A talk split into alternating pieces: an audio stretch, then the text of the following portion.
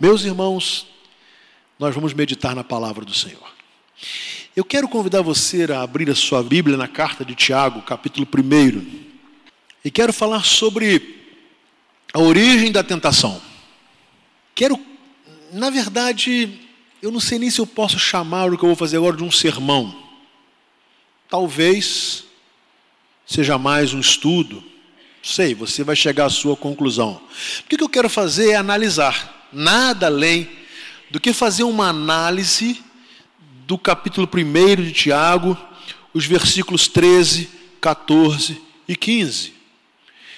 E, portanto, apesar de colocarmos, e nós sempre colocamos aqui, eu gostaria que você pudesse ficar com a sua Bíblia aberta, porque eu, eu, o que eu vou fazer é convidar você a olhar o texto, nada, nada além disso, e, e, e juntamente comigo, analisar o texto, para chegarmos a algumas conclusões a respeito da tentação.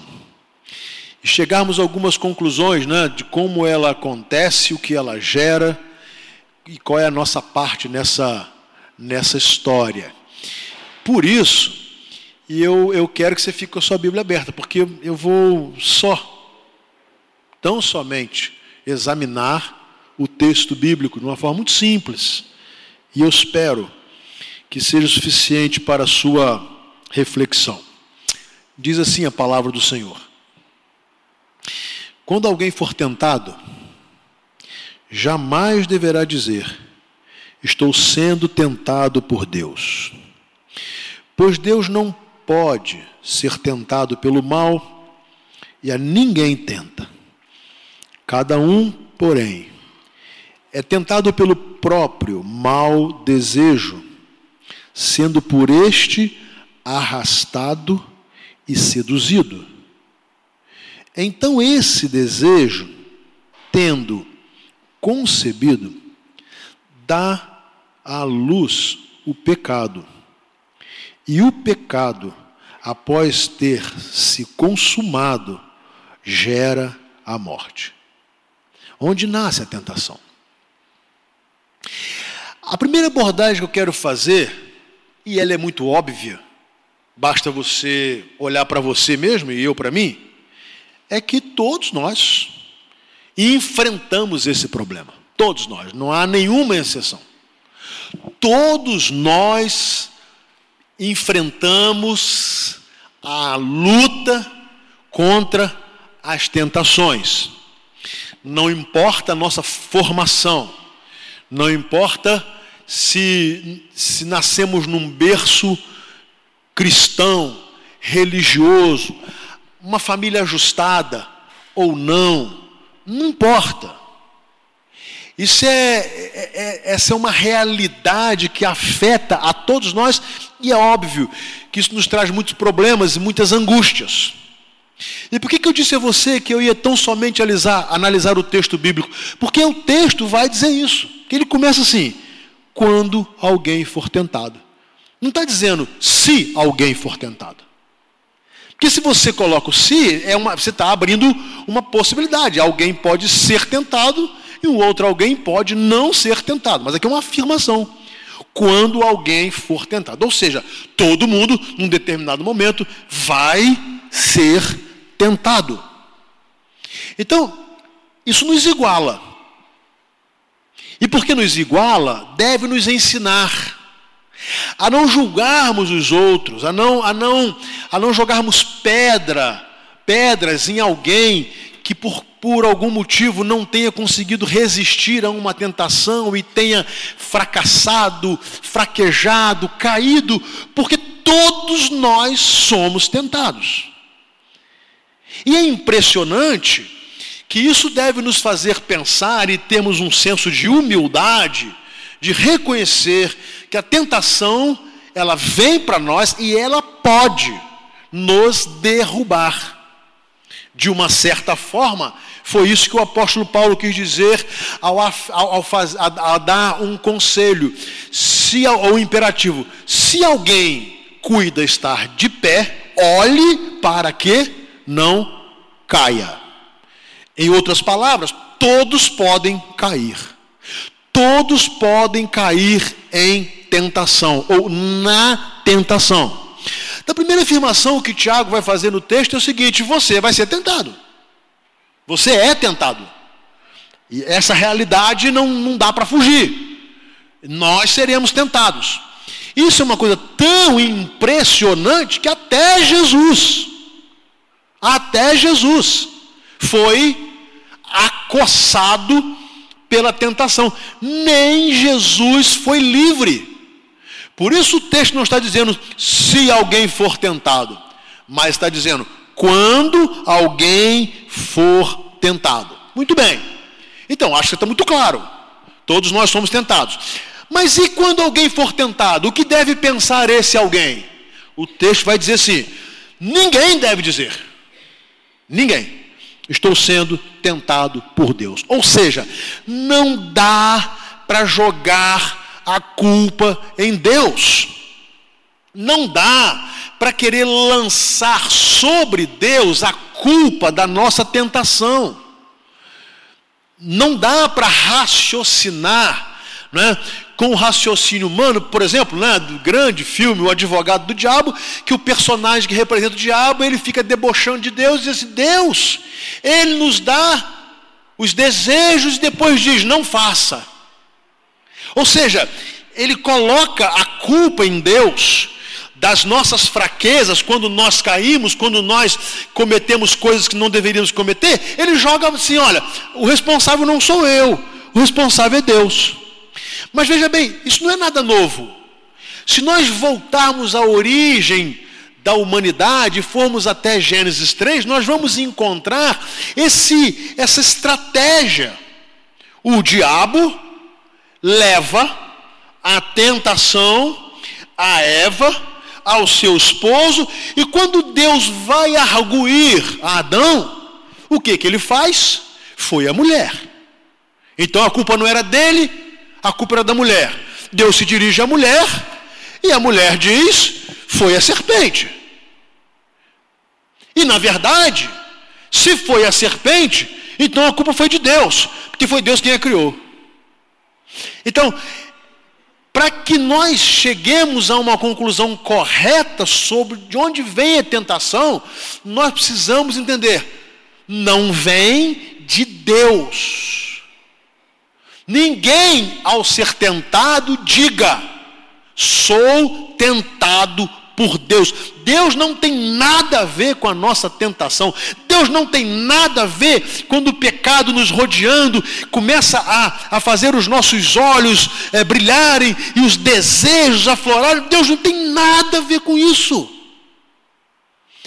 Por isso, Tiago vai dizer: se, quando você, se não, quando você for tentado, não coloque a culpa em Deus. Ele vai justificar. Porque Deus não pode ser tentado pelo mal. E logo, ele não tenta ninguém. Aí talvez você diga assim, pastor, mas tem um erro aí. Como é que Deus não pode ser tentado? Jesus não era Deus? E ele foi tentado. Sim, mas Jesus tornou-se homem e embora não tenha deixado de ser Deus, ele tomou a natureza de homem e teve as limitações do homem. E por isso Jesus foi tentado, o diabo foi tentá-lo na sua fraqueza humana. Quando o diabo foi tentar Jesus? Depois de 40 dias de jejum. E ele tinha fome. Por isso que o diabo começa a tentação de Jesus de uma forma muito simples mande que essas pedras se transformem em pão. Ele estava lidando com a fraqueza humana, uma necessidade agora de Jesus, que era de se alimentar, que era de tomar água, de se hidratar, que depois de um longo período, o diabo não tenta Jesus como Deus, porque ele sabe que não tem como tentar Deus. Deus não pode ser tentado pelo homem, pe... É, pelo homem e não pode ser tentado pelo diabo, porque o, o pecado nunca fez os olhos de Deus brilhar. Nunca, nunca houve na mente de Deus qualquer tipo de atração pelo pecado, o pecado que ele não criou. Então, quando o texto diz que Deus não pode ser tentado, Jesus foi tentado na sua natureza humana. E tinha que ser. Porque se não fosse na sua natureza humana, ele não ia entender o que nós passamos e o que nós enfrentamos quando nós somos tentados. Então Jesus, naquele no tempo da sua tentação, ele sabia e ele sentia exatamente o que nós sentimos, o que nós os nossos desejos ou as nossas necessidades. Mas o que eu quero afirmar é que ninguém pode colocar a culpa em Deus. Então vamos lá. O texto primeiro diz o seguinte: quando alguém for tentado, logo todos nós somos. Mas quando alguém for tentado, nunca diga: sou tentado por Deus. Muito bem. Então, de onde vem a tentação? Como é que é esse negócio de tentação? O homem é bom por natureza, e a sociedade o corrompe, como dizia Rousseau. O homem tem uma natureza má caída, ele é bom, e ele vai sendo, sendo corrompido pelo meio tão somente, ou ele tem uma natureza caída que vai levá-lo naturalmente a pecar. Muito bem, o texto também vai responder, porque o versículo 14 vai dizer: cada um, porém. Então vamos lá, terceira afirmação a tentação vem para cada um e cada um torna-se responsável por enfrentá-la. É impressionante lá na história do pecado de Caim, e se você for ler a história do pecado de Caim, Deus vai dizer a Caim, a Caim assim: Eis que o pecado bate à tua porta, você não deve deixar que ele o domine. Olha que coisa impressionante. Eis que o pecado bate à tua porta, não deixe que ele o domine. O que Deus estava falando? Caim era responsável por enfrentar as suas tentações e não deixar-se dominar por ela. E Tiago está falando a mesma coisa. Cada um, porém, é tentado. Então, eu tenho as minhas tentações, a minha esposa tem as delas, os meus filhos têm as tentações, e isso tem que ser entendido para que eu também não transfira responsabilidade como Adão quis fazer. Foi a mulher que tu me deste as minhas tentações que podem me levar a pecar, assim como eu não posso, não devo dizer que foi Deus, eu não posso dizer que foi minha esposa. Mas eu também não posso dizer que foi uma outra mulher linda, maravilhosa, que era muito bonita, que ficou então me seduzindo e colocar a culpa nela. Ou, ou uma mulher falar isso de um outro homem, ou alguém dizer que caiu porque muito dinheiro foi oferecido, e muito dinheiro foi oferecido, e muito dinheiro foi oferecido, e começar a distribuir responsabilidades. O texto é claro, cada um, porém, é tentado. Então, quando eu trato com as minhas tentações, eu preciso entender que o responsável sou eu e ninguém mais é responsável por elas. Agora eu sou tentado por quem? Eu sou tentado ou pelo quê? Cada um, porém, é tentado pelo próprio mau desejo. Olha, o próprio mau desejo. Eu tenho maus desejos. Você tem maus desejos, e eles são seus. Eles são seus ou são meus. Mas eu estou falando e tentando fazer você entender da responsabilidade individual que nós temos com as tentações e com o pecado. E ele diz: cada um, porém, é tentado pelo próprio mau desejo. Então veja bem, a tentação não é pecado. Porque todos nós somos tentados. A tentação é um fato que o pecado fez entrar no mundo. Mas o ser tentado não configura-se em pecado. Ou seja, eu fui tentado e, e eu não pequei naturalmente. Eu posso ser tentado e não pecar. Você pode ser tentado e não pecar. Agora, é preciso que entendamos que cada um é tentado pelo seu próprio mau desejo. Percebem o que Paulo quis dizer em Romanos capítulo 7, quando ele fala assim: Vejo que em mim não há bem algum, e que o mal habita em mim.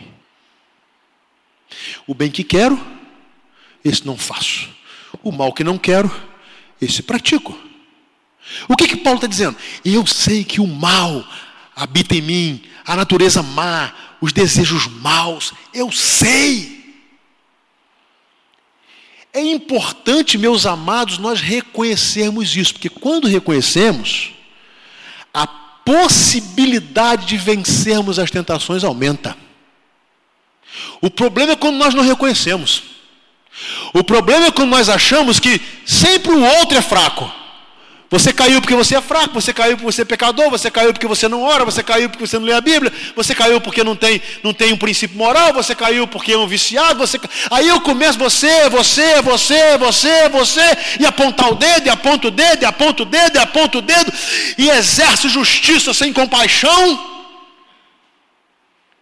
me esquecendo de que eu tenho maus desejos. E aí Tiago vai me alertar para que eu faça um autoexame e eu reconheça, e eu faça uma reflexão pessoal. Eu tenho os meus próprios maus desejos. Muito bem, presta atenção. Mas assim como a tentação ainda não se configurou o pecado, o desejo também não. Estamos a caminho de pecar. Muitos dos desejos são naturais e que eles podem nos levar a pecar, porque o pecado deturpou muita coisa do que Deus fez de bom. Agora olha o que o texto continua a dizer. Cada um, ainda estou no versículo 14. Cada um, porém, é tentado pelo próprio mau desejo, e olha só, sendo por esse arrastado e seduzido. Eu quero que você imagine, se fosse como uma força, alguém muito mais forte que você, uma pessoa, um animal, não importa, que pega você pelo colarinho e começa a arrastar, e arrastar, e arrastar, ainda que você não queira, e arrastar, e arrastar, e arrastar. É isso que a tentação tenta fazer conosco. Sabe que se nós tivermos a percepção, nós não é, tomaremos a iniciativa de ir para o pecado, então ele vem nos arrastando e nos arrasta. Como ele sabe que arrastar às vezes não é suficiente, ele seduz. Primeiro tenta arrastar. Vem na força da onda. Tá todo mundo, vem, vem, vem para o pecado. E depois, no processo, ele seduz. Que a sedução é enganar é iludir, é prometer uma coisa que ele não vai te dar. O diabo não vai te dar, mas ele promete. E ele promete que no final da história tudo vai ser muito bom. Ele promete que o adultério vai ser bom. Ele promete que a fornicação vai ser boa. Ele promete que a, a corrupção vai ser boa. Ele promete que a mentira vai ser boa. Ele promete que trocar a sua esposa por uma outra mulher vai ser bom. Ele promete que você trocar o seu esposo por um outro homem vai ser bom. Ele promete que você enganar os seus pais e se jogar na, na, nas drogas, isso vai ser bom. Ele promete que se você começar a encher a sua cara de bebida, isso vai ser bom. Ele começa a, a, ele promete a você que se você lá no seu trabalho for desonesto e com essa desonestidade você vai ganhar mais dinheiro e no final da história isso vai ser bom. Mas eu preciso te dizer que isso é sedução, é engano. Então, Cada um, porém, é tentado pelo seu próprio mau desejo, e por ele, pelo próprio mau desejo, arrastado. Porque primeiro você não quer ir para pecado, se você tem discernimento, você não quer. E se você não vem arrastado, você é seduzido. Você é iludido. Né? É o famoso livro né, que fala sobre casamento, que tem o título maravilhoso chamado O Mito da Grama Mais Verde. A grama do vizinho sempre é mais bonita. Até que você pula a cerca e vai para a grama do vizinho, você vê que ela é tão complicada quanto a sua grama era. Mas só que o que a tentação faz? Seduz. Seduz, ela, ela vai te puxando devagarzinho e vai fazendo os seus lábios ficarem assim, ai, como mel, desejando, achando que vai dar certo. E aí o texto continua. Sendo por este arrastado e seduzido. Presta atenção, versículo 15. Então esse desejo, tendo concebido, tem uma versão que diz assim: tendo engravidado, é como se fosse uma gravidez uma vida gerada no ventre. É como se fosse, sabe, quando a, a, a, a mulher ela tem a notícia que ela está grávida, tem uma vida gerada ali, vai crescer algo ali. Essa é mais ou menos a, a ideia, né? É engravidado e depois concebido, deu a luz. Quando a tentação começa, é como se fosse concepção do pecado. É como se, se um ser estivesse no seu ventre. E isso começa então a crescer e a crescer. Um dia ele dá a luz, vem a luz, se torna claro, todos tomam conhecimento. E aí o autor vai dizer assim: então esse desejo, tendo concebido, dá a luz. Dá a luz. Vocês mulheres vão entender muito mais do que nós homens. Vocês sabem muito mais, vão entender muito mais do que eu estou falando. Da luz nasceu. Só que ele não está falando de uma criança, ele não está falando de um bebê, ele não está falando de uma bênção, ele não está falando de um filho, ele quer dizer assim: dá à luz o pecado. O pecado nasceu no coração, o pecado aflorou, o pecado tornou-se visível, o pecado tornou-se transparente, o pecado tornou-se conhecido, o pecado apareceu, porque sempre aparece. E ele diz assim: dá à luz o pecado. Ponto. E o pecado? O que, que ele faz? Presta atenção. O pecado após ter se consumado, ou seja, eu pequei, eu pequei, eu pequei, eu matei, eu roubei, eu enganei, eu menti, eu me prostituí, eu adulterei, eu forniquei, eu, eu, eu fui mau caráter, não interessa, eu não interessa, você vai colocando aí qualquer coisa na sua mente. E aí o texto diz assim: o pecado sendo consumado, o que, que ele gera? A morte. O pecado não gera nada diferente do que a morte. O pecado nunca irá trazer vida para você. O pecado sempre vai gerar trevas. O pecado nunca vai gerar a luz. O pecado sempre vai gerar lágrima. O pecado nunca vai gerar alegria. O pecado sempre vai gerar derrota. O pecado nunca vai gerar vitória. Por isso que o diabo seduz. Entende? Por isso a sedução. Por isso a sedução. Alguns exemplos. Se você for ao livro de Provérbios, ele vai dizer assim: cuidado, quando o vinho aparecer vermelho e brilhante no copo, no fim ele vai te morder como uma cobra. Olha que linguagem extraordinária. Aquela, principalmente na cultura judaica, aquela taça de vinho, aquela coisa brilhante, aquela, aqui no nosso contexto brasileiro seria a cervejinha e o chope espumando, aquela coisa que faz a boca do brasileiro, né? Sai, o cara chega a babar, e aquela coisa extraordinária. Cuidado, cuidado, quando a bebida parecer ou vermelha, ou lourinha, ou espumante no copo, no fim vai te morder como cobra. Mas ele diz mais. Ele diz assim: beba, falando a um homem casado, beba da sua própria cisterna. O que está falando? Você tem que ter uma vida conjugal e sexual com a sua esposa. E ele diz assim: cuidado com a mulher adúltera, porque ela fica nas esquinas, toda bonita, toda enfeitada, toda cheirosa. Lê Provérbios. E ela diz assim: O meu marido viajou e ele vai demorar a voltar. Venha deitar-se comigo e você vai encontrar a morte. Impressionante. Impressionante.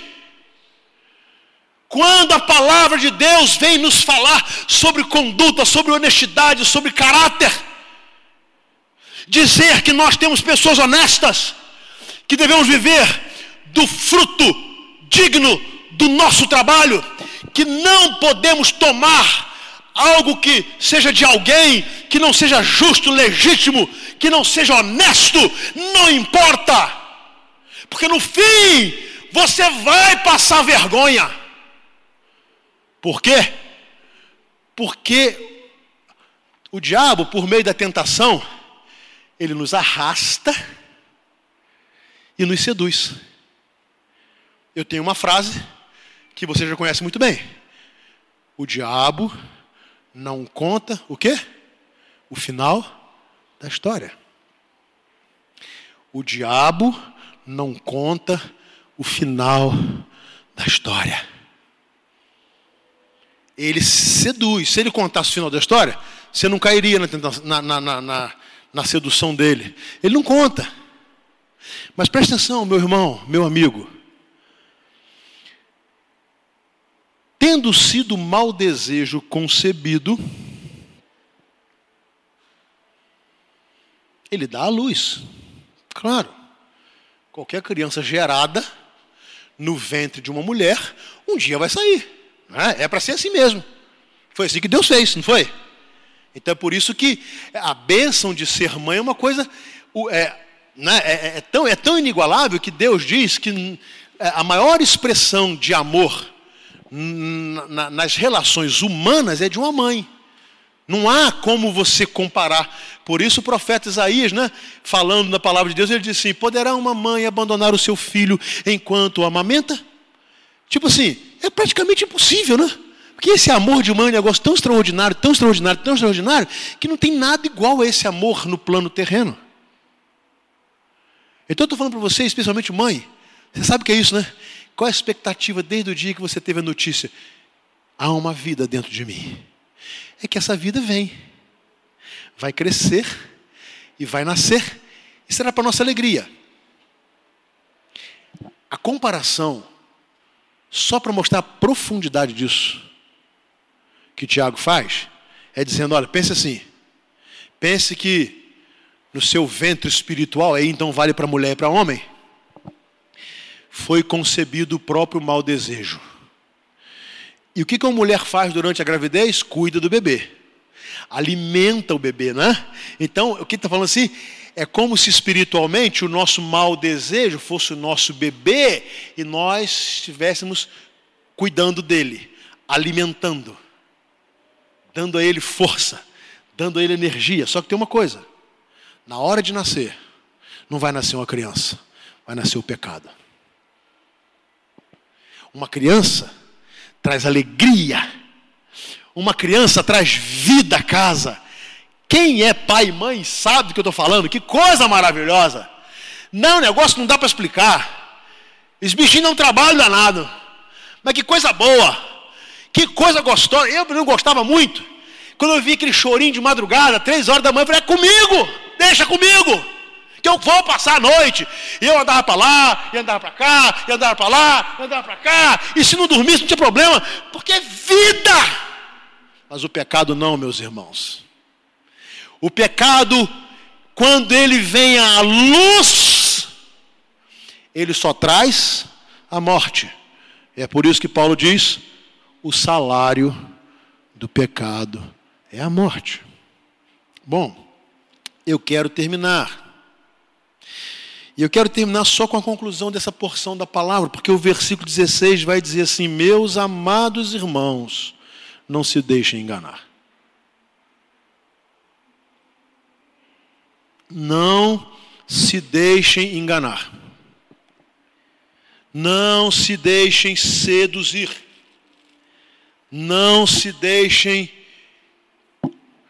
iludir. Não sejam trapaceados por Satanás. Então, assim, como todos nós somos tentados, todos nós somos avisados. Qual é o processo? Qual é o trajeto? Se você procurar qualquer pessoa dependente de qualquer tipo de vício, quando ele tiver um pouco lúcido, tenha certeza, se ele pudesse voltar atrás, não teria tomado o primeiro gole.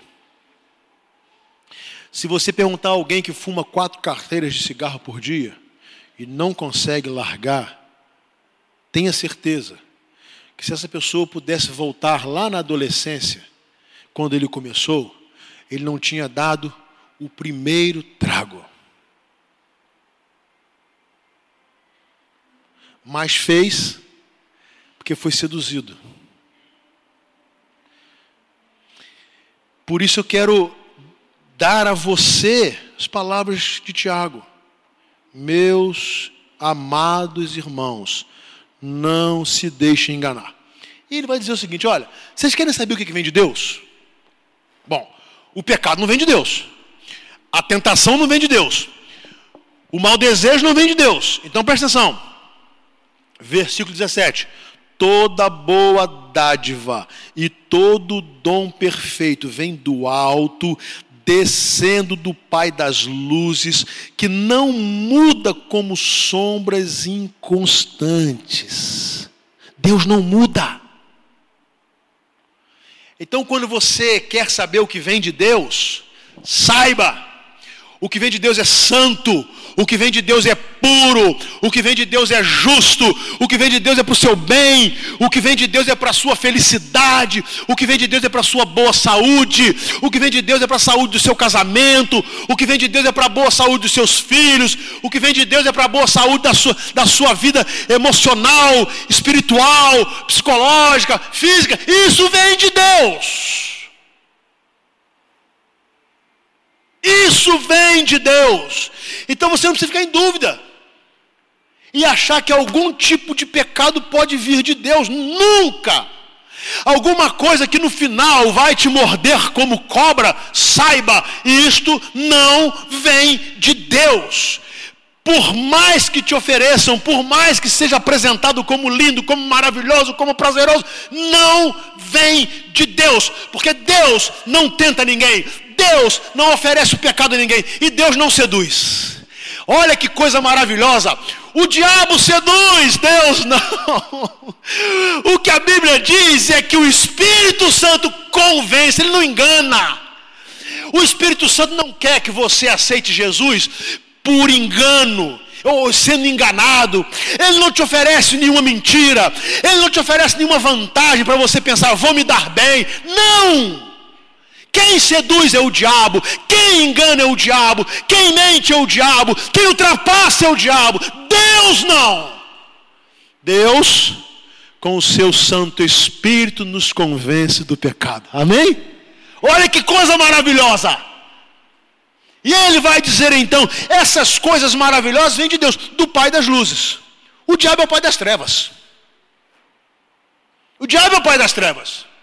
O Pai das luzes, onde tudo é transparente, onde tudo é claro, onde você não precisa esconder, você não precisa enganar, você não precisa colocar um pano para que ninguém veja. Isso vem de Deus. Isto vem de Deus. Uma coisa linda é a figura do casamento.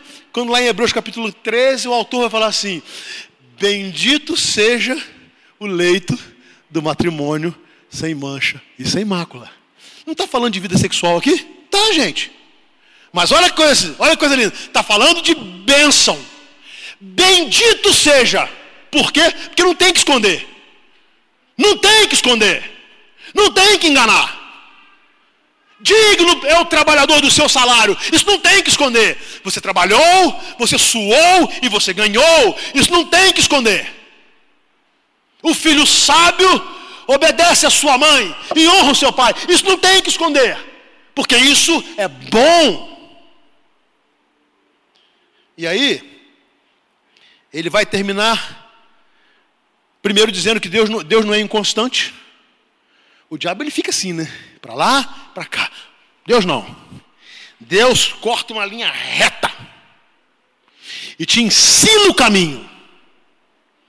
Mas o versículo 18 vai dizer: por sua decisão, Deus, decisão dele, ele nos gerou pela palavra da verdade, pela sua palavra. Por isso o Evangelho de João começa dizendo assim: no princípio era a palavra. E a palavra estava com Deus. E a palavra era Deus. E a palavra se fez carne e habitou entre nós, e vimos a sua glória como a glória do unigênito do Pai. Por sua decisão, Ele nos gerou pela palavra da verdade, a fim de sermos como que os primeiros frutos de tudo o que ele criou. Agora presta atenção. Volta sua mente agora para Gênesis capítulo 1 e vê se isso aqui não é um negócio tremendo. Por sua palavra, ele nos gerou, pela palavra da verdade, para que sejamos como que os primeiros frutos de tudo o que ele criou.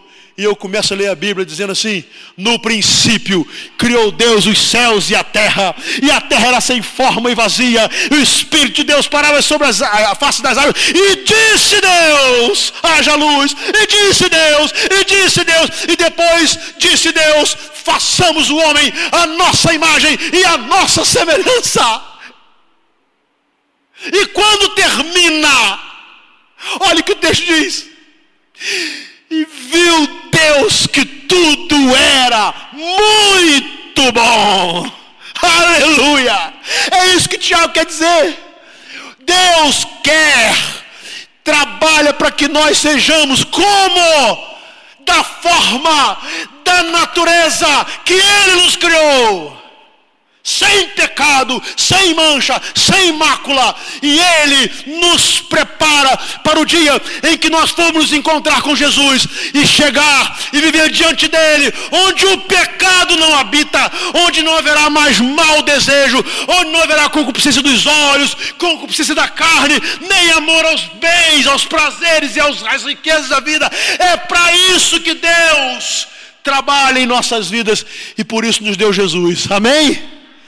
Meus irmãos, isso é uma coisa linda demais. Para brincarmos com as nossas tentações. Isso é algo profundo demais. Para brincarmos ficarmos rodeando é, é, em torno do pecado.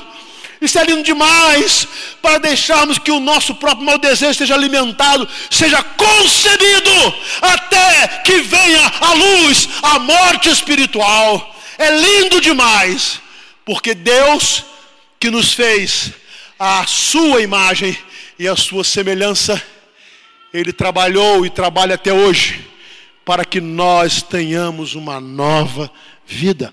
Por isso que o pecado, a vida de pecado, não cabe mais àqueles que têm Jesus. João vai falar na sua primeira epístola que quem está em Cristo não vive na prática do pecado. Quem é nascido de novo não vive na prática do pecado, porque não dá. Então eu quero dizer a você, todos estamos no mesmo barco. Nós somos tentados. Logo, todos nós podemos cair no pecado. Então, para concluir, Resumindo, não aponte o dedo. Não aponte o dedo. Porque o próximo a cair pode ser você. Segundo, Deus não tem nada a ver com isso.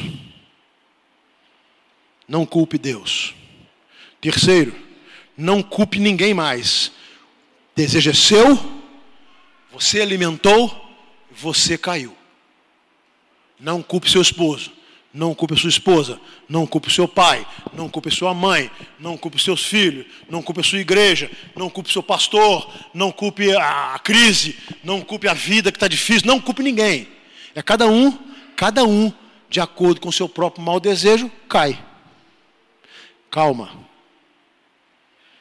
Agora eu vou falar uma coisa e você fica assustado, não, tá? Aborte o pecado. Criança não se aborta. Por quê? Em Lourdes? Porque dá a luz à vida, né? Por isso que nós não podemos concordar com o aborto, porque é, a vida que está no ventre de uma mãe, quando ela vem ao mundo, veio vida. Dá a luz à vida, mas o pecado não. O pecado concebido, quando ele vem, ele traz morte. Então, assim, aborta o pecado. Como é que se aborta o pecado? Se confessarmos os nossos pecados, Ele é fiel e justo para perdoar os nossos pecados e nos purificar de toda a injustiça. Amém? Que Deus nos abençoe.